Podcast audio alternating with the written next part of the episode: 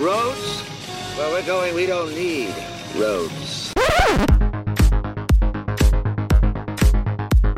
One ugly motherfucker. ¿Qué me ves, pinche disco? Dead or alive, you are coming with me. A mí las brujas no me dan miedo.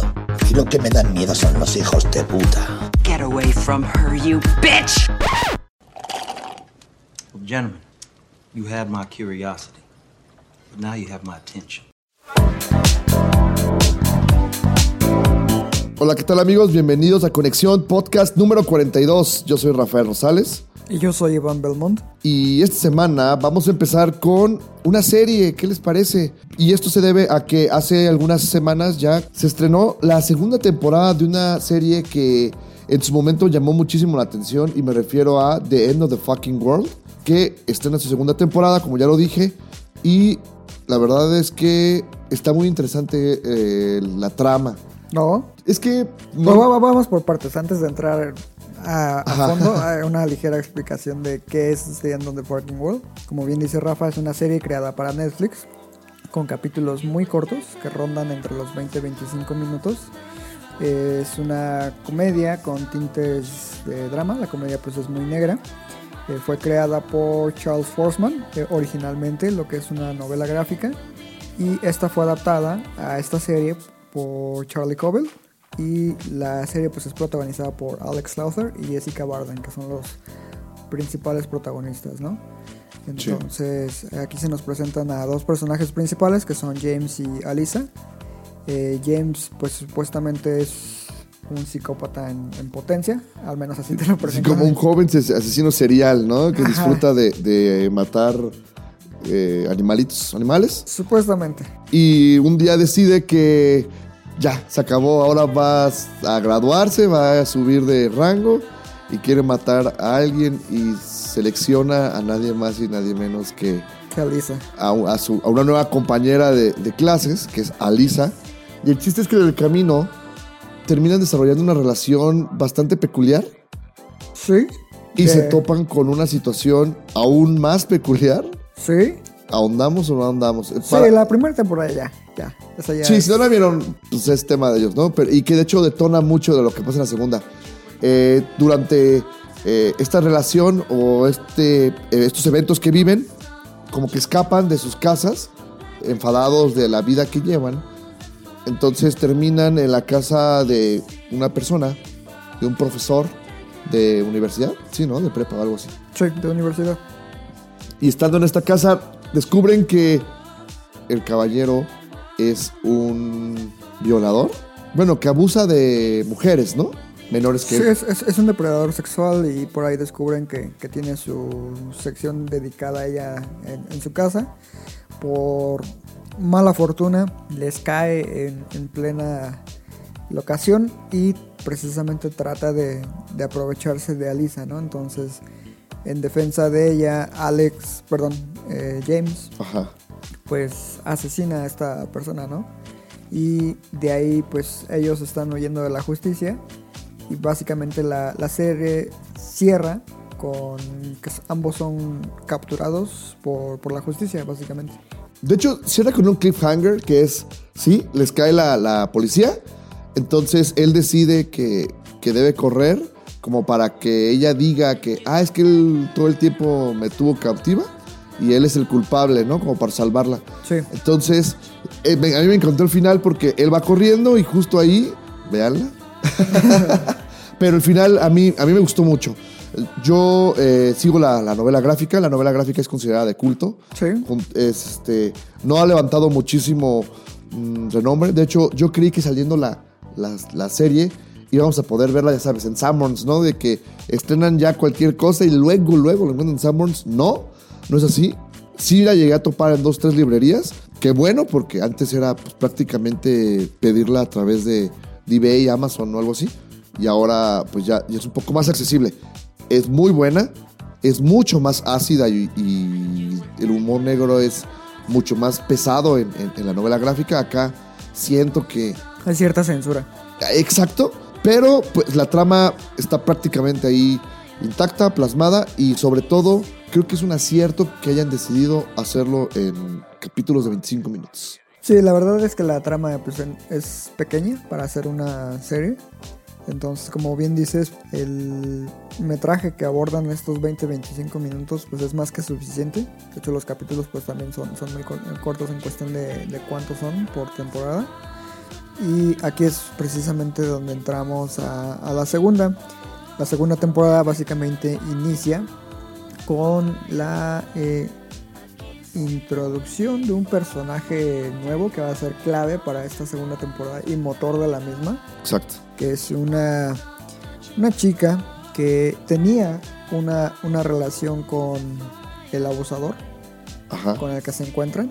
Esta chica se llama Bonnie y por su amor obsesivo, enfermo que tenía con esta persona, ella terminó en la en prisión y durante su lapso en prisión es que ocurren los eventos de la primera temporada. Entonces cuando se entera de que su amado ha muerto a manos de un par de jóvenes, pues ella, sin conocer los detalles, se enfrasca como en una eh, búsqueda de venganza y pretende hacerles pagar tanto a ella como a él, ¿no? Sí, y, que por ejemplo, ella es interpretada por la actriz Naomi Aki. Y la verdad es que ella es para mí el principal problema de la serie, de esta segunda temporada de todo. ¿Y por qué? Primero que nada, en teoría, su personaje siente celos de Alisa, ¿no? Ella, cree que Alisa eh, mató al maestro y que es como que o fue su amante. No, ella cree que eh, mató a por mal rollo junto con, con James al amante, a Clive. Eh, no necesariamente involucra lo que es el sentimiento de celo sexual, no es así. Y simplemente quiere venganza contra esas dos personas porque mataron a la persona que ella amaba. Entonces, de eso El único problema que, que- que yo le encontré es, para mí el personaje tiene como que ciertas, o provoca ciertas lagunas en el guion. ¿Sí, me entiendes? Es que en general, yo ya te lo había dicho, la segunda temporada en realidad no aporta nada nuevo a todos los temas que se tocan durante la primera temporada. A mí me parece completamente innecesaria. Lo único rescatable es que James y Alisa maduran de cierta forma, pero de verdad el ritmo de la serie es muy eh, pausado para lo que nos están tratando de contar. En realidad yo creo que se hubiera podido narrar en aproximadamente 3, ponle 4 episodios, son 8. Se siente como una, una historia muy pequeña, alargada además en muchas ocasiones, y ahí es donde se notan los huecos que tú comentas. Sí, y de hecho, los, quien alarga realmente eso, generalmente es Bon. Exacto. Porque por ahí hay una escena en la que ella pues está decidida a consumar su venganza, ¿no? Y pudiendo hacerlo, No lo hace. Sí, decide como que, ah, sí, órale, sigamos. Y ya eso te alargó dos capítulos y luego en uno ocurre algo que lo alarga otros dos. Entonces, eh, sí, eso hace débil el, el argumento. Pero tienes razón, a mí lo que más me gustó siempre fue como que los momentos en los que estaban Alisa y James solos y trataban como de limar esas asperezas que se habían creado por el tiempo que estuvieron separados. Sí. Y por otras circunstancias que no se pueden mencionar porque son un tanto clave, spoiler. ¿no? En Ajá. la trama. Sí, pero fuera de que otra vez tanto el, el personaje de Alisa y de James están muy bien interpretados por Alex y, y Jessica, pues realmente no hay nada destacable. Ah, el soundtrack, ese sí. Sí, el soundtrack también me, me gustó mucho. La verdad es que está, está muy interesante. ¿Quién fue quien...? Me refiero a las canciones que utilizan. Sí, está, está bien este, co- conformado. La verdad es que sí, sí me veo así de, ay, voy a poner el soundtrack de The End of the Fucking World, no sé, para hacer alguna actividad en, en casa, ¿no? Como lo ha pasado con otros excelentes soundtracks como los de Stranger Things, etc. etc. Pero sí, en, en general yo creo que es una serie que pueden darle una checada. No es que no la recomiende, creo que No, yo diría que la neta se queden con la primera y ya está ahí. pues ya vio la primera. Aparte no es como que en otras series, ¿no? De que se avientan un ratote, ¿no? La verdad es que en que cuatro horas ya te echaste toda una temporada. Menos, ¿no? Sí, tres y media por ahí. O sea, los 25 minutos la verdad sí la hacen muy, muy, muy ágil la vista. Aunque a mí al final no me gustó. ¿crees que se haya quedado como en un tipo cliffhanger otra vez? No, ya es final. Ojalá que sí, güey, porque ahora todos están así con su mamá de 5 años, después de una chingadera así. Y ahora van a ser los bebés o qué pedo. Sí, yo creo que ya también, ya sería exprimirle demasiado. Sí. Ok. Y vamos a pasar a ahora la siguiente película, que es una película bastante interesante. Ya hablamos de ella durante el especial del Festival de, de Cine de Morelia de este año y se llama A Rainy Day in New York, que es la nueva película de Woody Allen. Dilo, la cual... dilo en español porque estamos en México. Ok. El- un día lluvioso en Nueva York. Que es una película que estuvo envuelta ahí en, entre la Mucha polémica. la polémica, ¿no? Porque decían que, pues con el movimiento últimamente de toda la corrección política, que el hecho de que Woody Allen tuviera ahí su, su relación con, con su hija todavía, este, sigue causando problemas después de que ya hasta nietos tiene, creo el güey, cosas así. Entonces, no la querían estrenar, que sí, que no. Al final, pues alcanzó su, su estreno, qué bueno. Y pues ya fue más interesante realmente el mame porque la película no es su mejor trabajo. De hecho, no lo considero ni siquiera dentro de los medianos. Es una comedia bastante ligera. Sí es entretenida, por momentos tiene algunos giros bastante interesantes y que se, se centra en el personaje que es interpretado por Timothy Chalamet, que se llama Gatsby, cual es un chico acá, eh, La clase alta. sí, snob, ¿no? Más o menos. Sí, es un snob.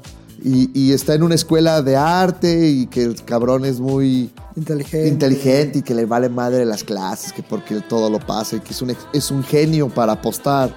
Ahí te lo, te lo muestran durante la trama.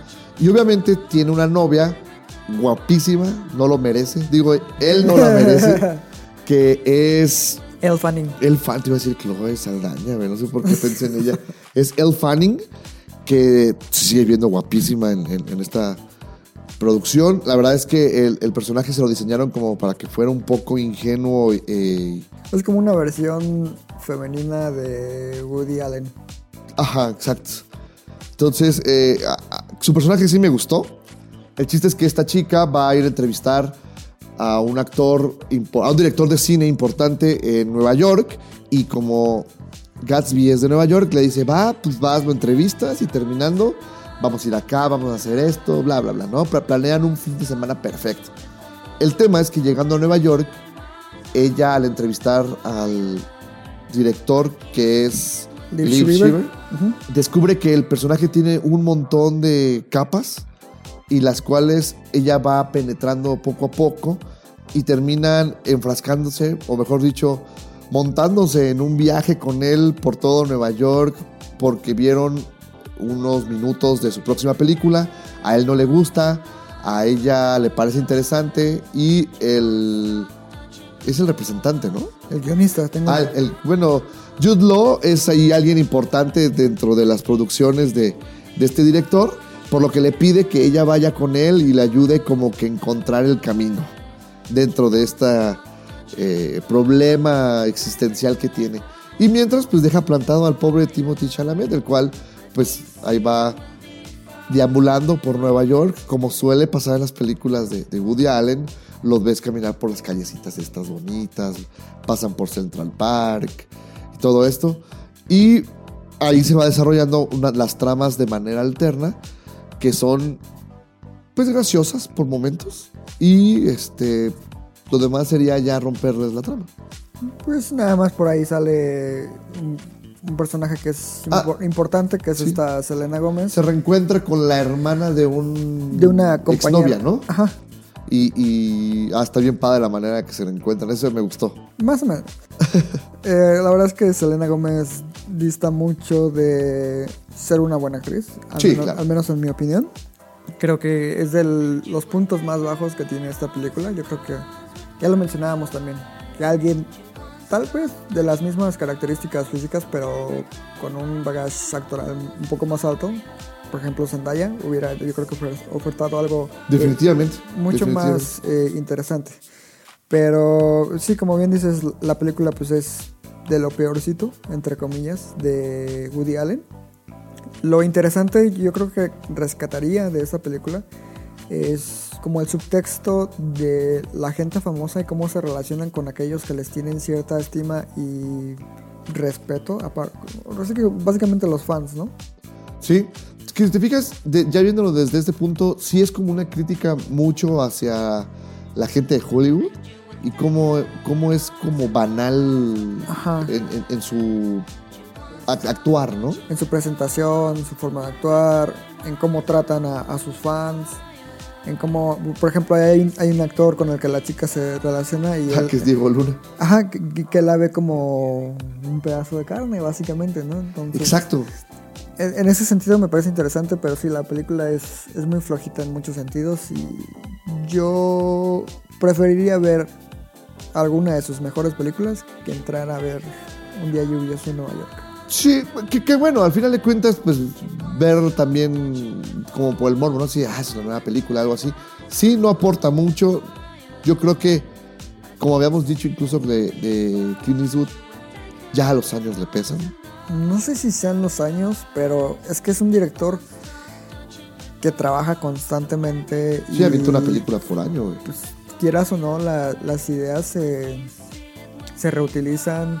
Yo creo que debería de pasar más tiempo entre película y película para que no se sienta tan desgastado lo que presenta, porque es algo que ya hemos visto. O sea, básicamente, lo mencionábamos, es Medianoche en París sin el elemento fantástico. Sí, sí, sí, sí. Y, la verdad es que ya casi al final, como a la hora y media, tiene un giro bastante interesante, que creo que es lo único valioso de ese tercer acto. Después... ¿La mamá? Sí, la, la conversación con la mamá es bastante, pues no sé si fuerte, pero, No, fuerte. no. pero sorpresivo, ¿no? Lo que le dice y tú te quedas de, ah, caray. Eh, fuera de ello, mm, no dista de ser una película muy ligera de, de Woody Allen. Así es. Y aprovechando que estamos hablando de Nueva York, ahora nos movemos a Brooklyn. A otro barrio. Exacto, para hablar de lo que es eh, Huérfanos de Brooklyn. Esta película igual se presentó en el pasado Festival de Cine de Morelia. Es dirigida por Edward Norton y el guion también es, es adaptado por Edward Norton basado en una novela escrita por Jonathan Lether. La novela pues tiene el mismo nombre. Y novela comprada por Edward Norton. protagonizada por Edward Norton. protagonizada por Edward Norton y producida por él. Eh, básicamente se enfoca en la década de 1950. Él interpreta, Edward, a un personaje llamado Lionel Esro, quien trabaja en una compañía de detectives que está eh, bajo las órdenes de Bruce Willis, que se llama aquí Frank Mina. Entonces, en un caso donde el personaje de Bruce Willis trata como de extorsionar a ciertos mafiosos a cambio de dinero, pues por ahí sale herido, eh, lamentablemente fallece, entonces este Lionel Esrock trata de resolver ese caso, ¿no? Pero la particularidad de este personaje es que, que sufre de, de cierta condición que le impide tener una relación normal con el resto de las personas con las que encuentras, el síndrome de Tourette. Entonces como súper nervioso y crea momentos muy incómodos para aquellos que le rodean y muy graciosos para el espectador, ¿no? Ok. Eh, creo que hasta cierto punto se podría decir que se siente un tanto sobreactuado de su parte, como que quiere lucir en todo momento y sobre todo eh, sacar provecho de esa condición. La verdad es que la historia se siente ya un poco anticuada en cuanto a temática. Tal vez no debió ser tan literal a la hora de adaptarla, incluir elementos nuevos para, no sé, adaptarla un poco mejor a nuestros días. Es muy larga, eh, dura como dos horas y media. Bueno, Y en general, pues es una historia de detectives, ¿no? Casi, casi film noir, pero por sin ahí. esa oscuridad que las caracteriza. Exacto, entonces eh, yo lo llamaría como sí, un, un thriller con elementos cómicos y hay tanto políticos, también una crítica a lo que es la política, etc. Willem Dafoe también aparece, ofrece un personaje interesante, Eh, pero fuera de eso, pues es una película que si la ven, yo creo que sí les entretiene, pero si no la ven, no tampoco se pierden nada. Si no va a trascender esa película. No, no va a estar Y fíjate que yo leía que, que Edward Norton sí tenía en mente que esta actuación lo iba a catapultar a lo mejor en la época de premiaciones. Se ve que era su intención. Ajá, pero que sí la crítica. Es más, ni al, en taquilla ni en crítica le ha ido muy bien, la verdad. No, es que te digo, ya se siente anticuada. Si esta película hubiera salido en los 90, tal vez hubiera funcionado mejor. Es una lástima porque la verdad Edward Norton es un excelente actor.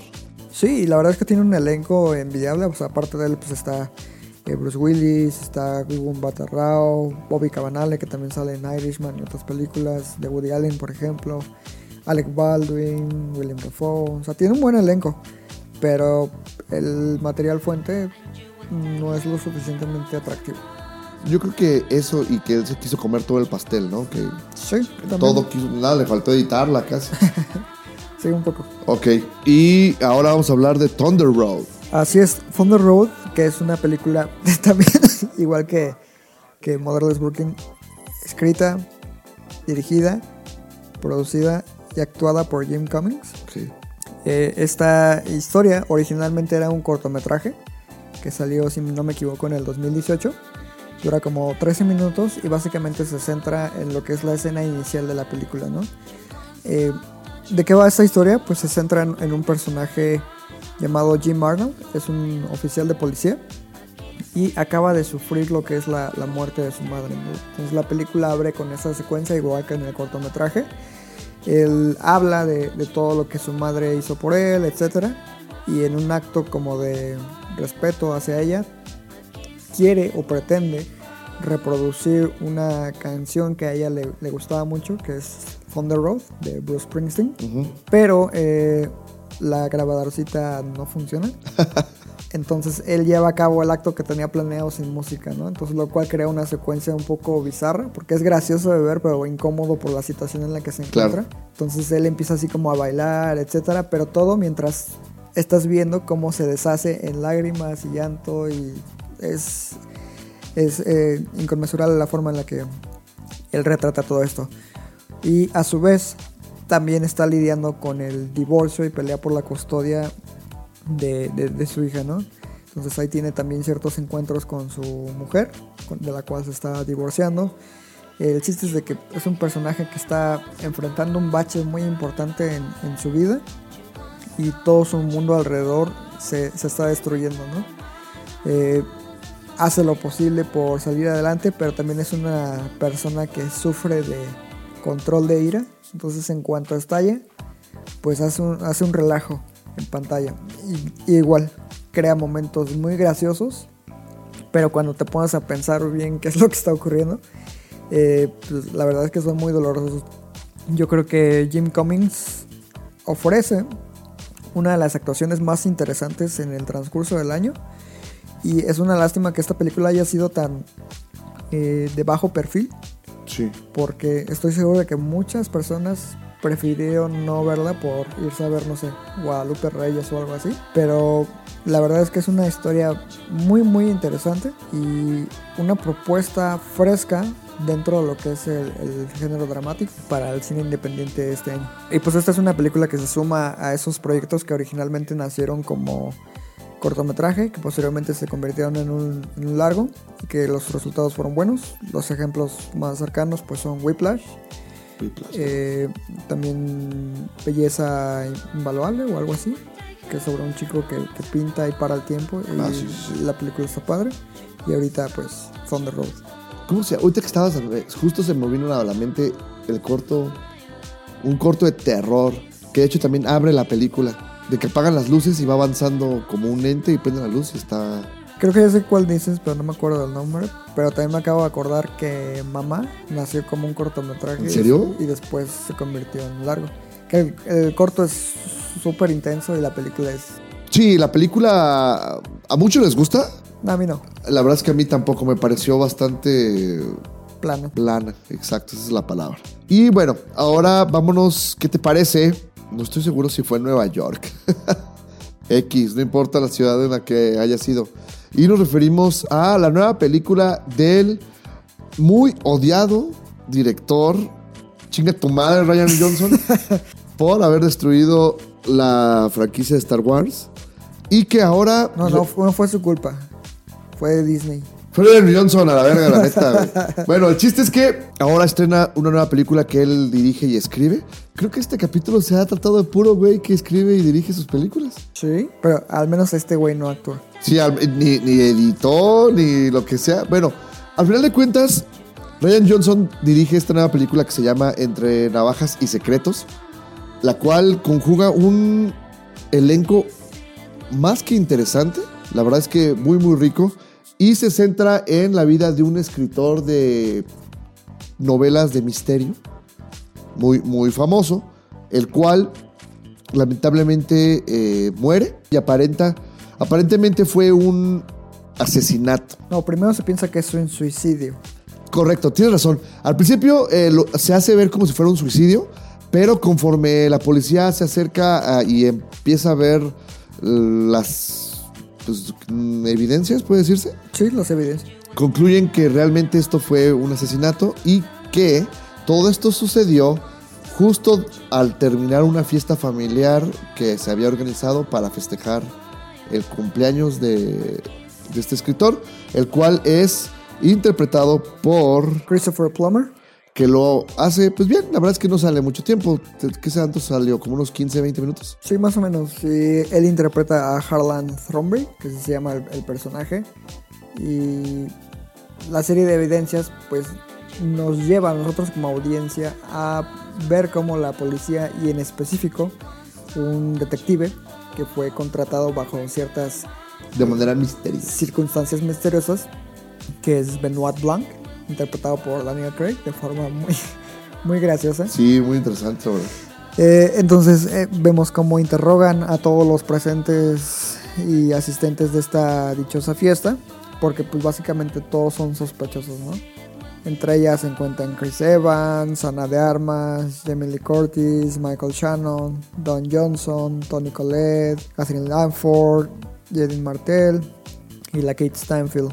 Lo más gracioso pues es que uno de estos personajes tiene la particularidad de que no puede mentir y si lo hace, su cuerpo tiene una reacción adversa que, la, que le delata. Está bien padre eso. Y la verdad es que en sí el guion es muy, muy gracioso. La verdad es que te sientes, eh, lo comentábamos también en, en el capítulo que hablábamos del Festival de Cine, eh, es como si estuvieras viendo un capítulo de, o bueno, estuvieras viendo jugar a alguien club. La verdad es que está muy, muy, interesante. eh, los giros que va dando la trama, por, en varios momentos te deja así de, ya sé quién es, es este güey. Y no, te la voltea completamente y luego obviamente explota este recurso de que entrevistan a cada uno de los implicados o de los que estuvieron presentes en la, en la fiesta, entonces ellos te dan su versión de cómo fueron los hechos, bastante eh, graciosos, yo creo todos. Cada personaje tiene como que sus motivos para odiar a- a- al señor Harlan, Harlan. Pero pues, la trama, para mí, va muy bien, pero llega un punto en el que yo creo que Ryan Johnson dijo, ay, güey, ya me estoy extendiendo de más. Y quiere terminarla eh, de golpe, ¿no? Lo, lo más rápido posible. Y ese es como que el punto negativo que, que yo le encontré. Fuera de eso, la verdad es que es muy entretenida. La verdad es que incluso platicaba con Doctor Cinema y Doctor Cinema me decía así, se ve bien culera. Yo, yo ya sé quién fue el asesino sin verla. Yo así de, no mames, güey. O sea, pues ve a verla, güey. Pues al menos para comprobar, ¿no? Si sí es cierto. Pero independientemente de esto, sí. ¿y si fue a verla? No, creo que no, porque todavía le- les decía yo el fin de semana, ¿ya fuiste a verla? Ah, se ve bien culera. Doctor Cinema, sí está chida, güey.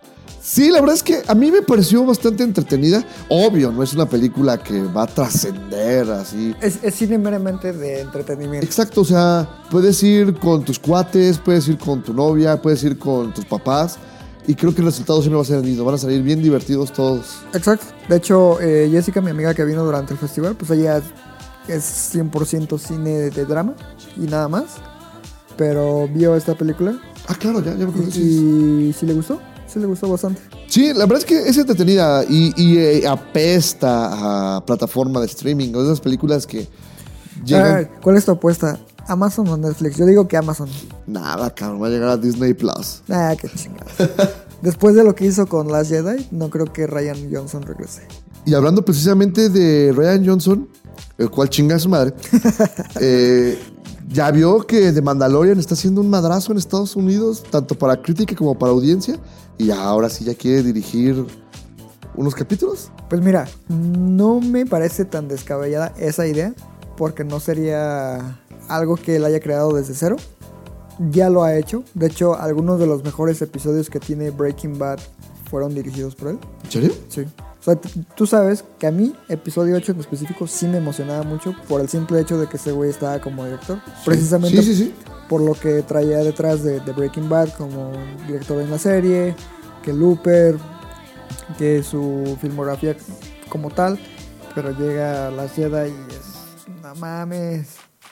No mames. Pues que, fíjate, o sea, al nivel de que te quitó a ti las ganas de continuar con Star Wars. O sea, ni Abrams con su refrito de episodio 4 me las quitó del todo. Y él sí. Y, ah, y el, y el clavo final fue el de Ron Howard con su pinche solo. Sí, solo a pesar.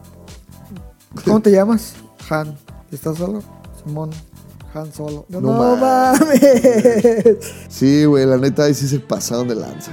Pero bueno, chinga toda tu madre, Ryan Johnson y también de América. Y vayan a verla. La verdad es que sí, es una película bastante eh, entretenida.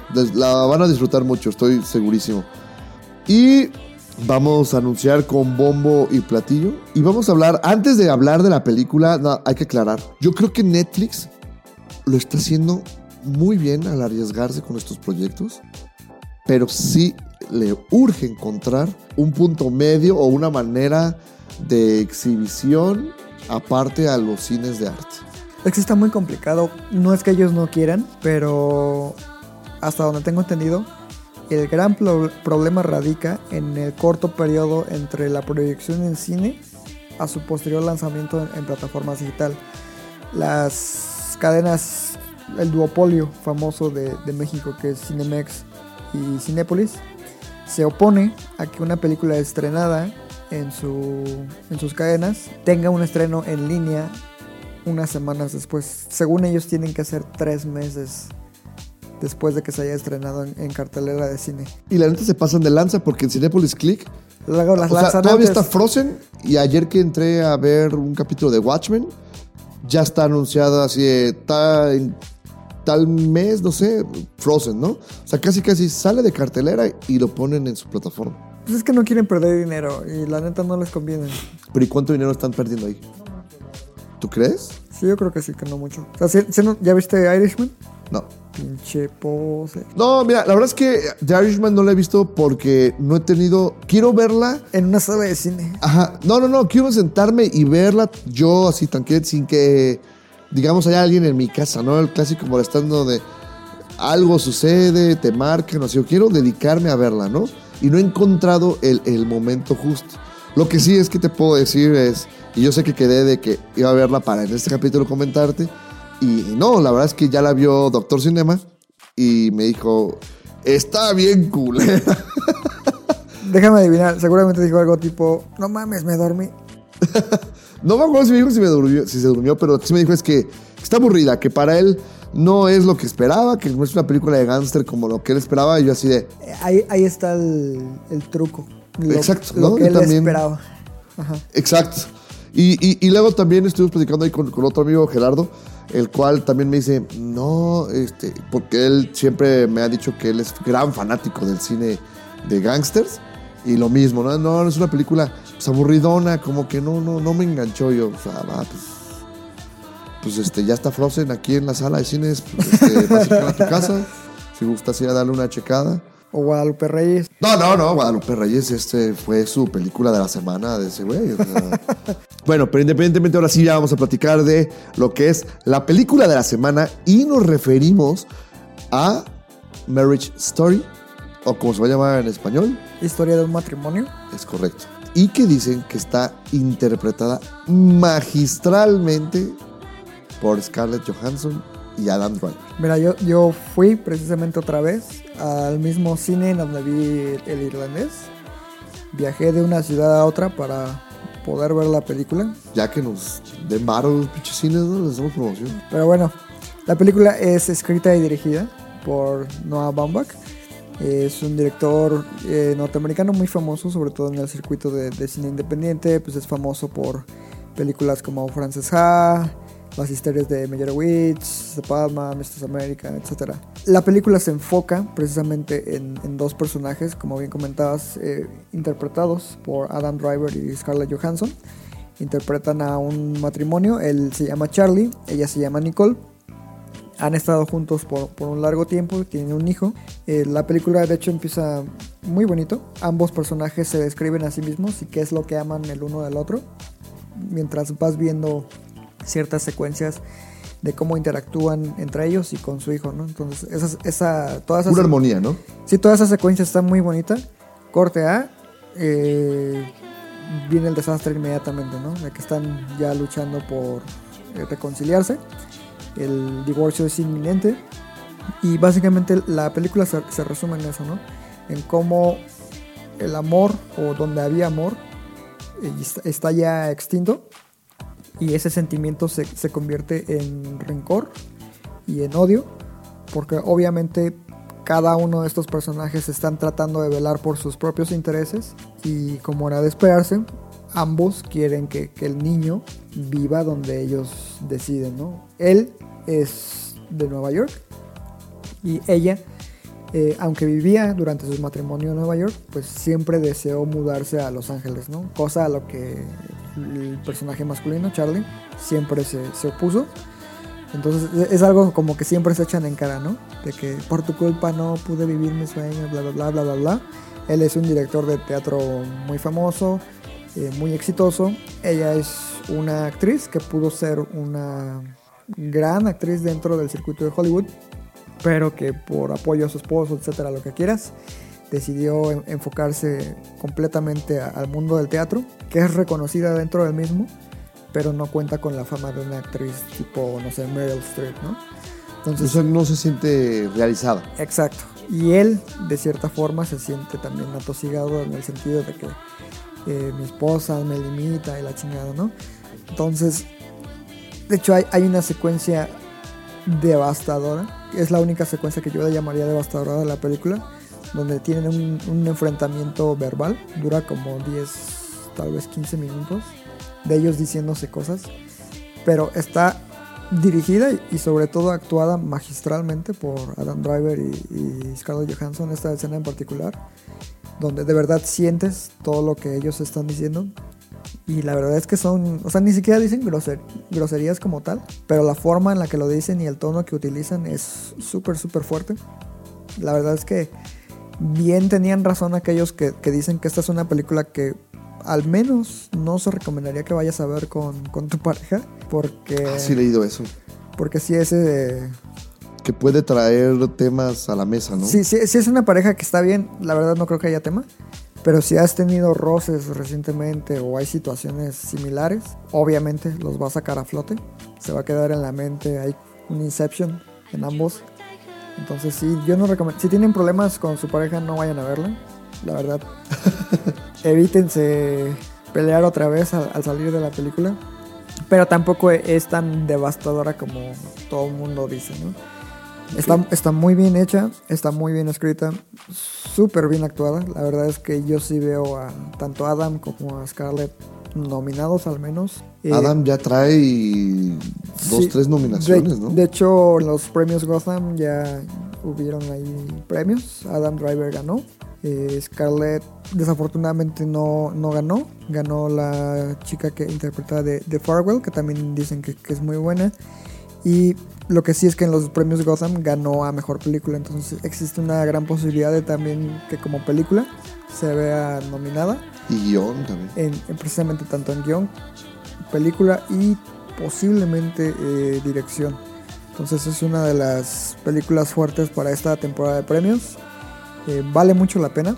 Igual es un ritmo, la verdad, lento. O sea, es, es pasivo. Entonces, si, si no están acostumbrados a este ritmo, pues sí les va a ser difíciles, como a Doctor Cinema y a, y a Gerardo. Eh, Está flojen. o a Lupe Reyes.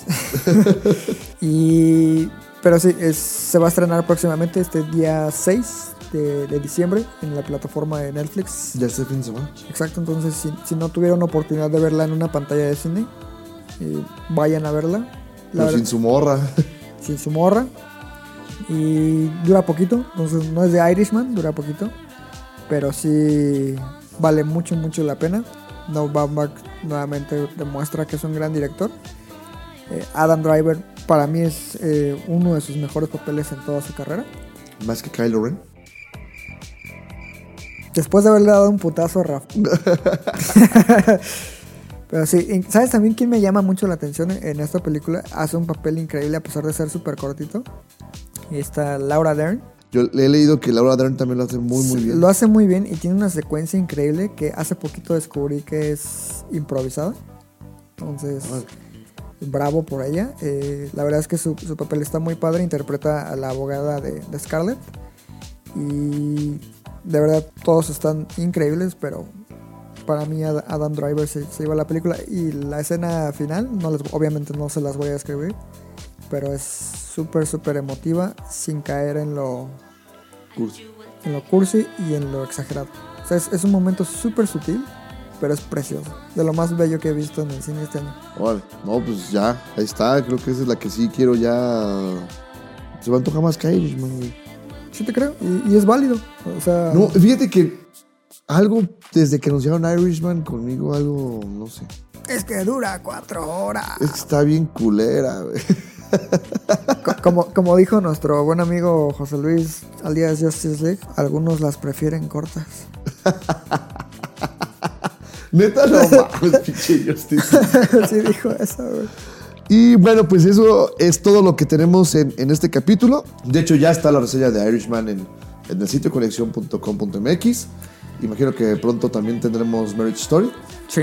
Y eh, también las que hemos estado mencionando en, esto, en este podcast. Nuestras redes sociales son... Conexión Cine, Facebook, Twitter e Instagram. Y también nada más agradecer al excelente trabajo de musicalización de eh, nuestro buen amigo Dan Phoenix. Búsquenlo así, es como Dan Phoenix en Spotify, que eh, nos presta su música para musicalizar este podcast. Así es, tiene eh, una oferta bastante interesante en cuestión de, de música. Poco a poco pues va a ir incrementando su, su- sus canciones disponibles en, en Spotify. Y pues denle, denle una checada, es talento michoacano. Sí, la verdad, y que muy bueno, muy bueno, la verdad. Y bueno, pues eso es todo por, por este capítulo. Les agradecemos como cada semana que nos escuchen. Yo soy Rafael Rosales Yo soy Iván Belmont. y recuerden que Amamos el cine. hasta la próxima.